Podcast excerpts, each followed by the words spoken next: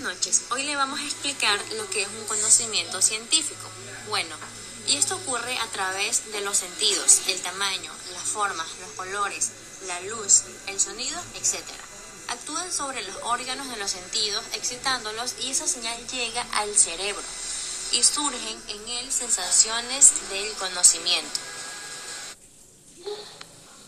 El conocimiento científico se denomina el conjunto ordenado, comprobado y sistematizado de saberes, obtenidos de forma metódica y sistemática a partir de un estudio, es decir, la observación, experimentación y el análisis de fenómenos o hechos, para la cual se vale de una serie de rigurosos procedimientos que dotan los datos y conclusiones obtenidas de validez, objetividad y universalidad.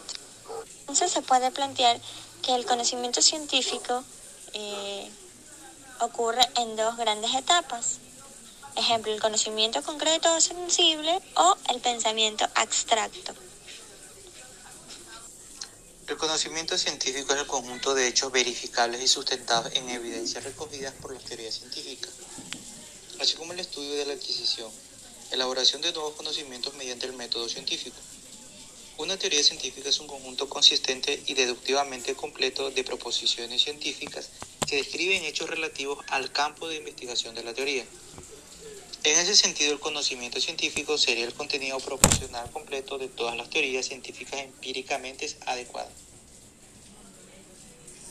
Aquí tenemos algunos de los ejemplos concretos de conocimientos científicos la comprensión bioquímica de los antibióticos a partir del descubrimiento de la penicilina en el siglo XX y su administración médica para combatir infecciones.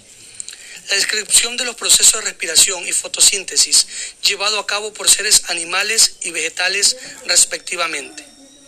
El descubrimiento de la electricidad y la capacidad de transmisión, acumulación y aprovechamiento de la misma que dio pie a una verdadera revolución industrial y tecnológica la explicación del origen de los temblores y los terremotos en las placas tectónicas y de la corteza terrestre, la comprensión del átomo y de las fuerzas que encierran, puestas en marcha en la energía atómica pacífica y las bombas atómicas del siglo XX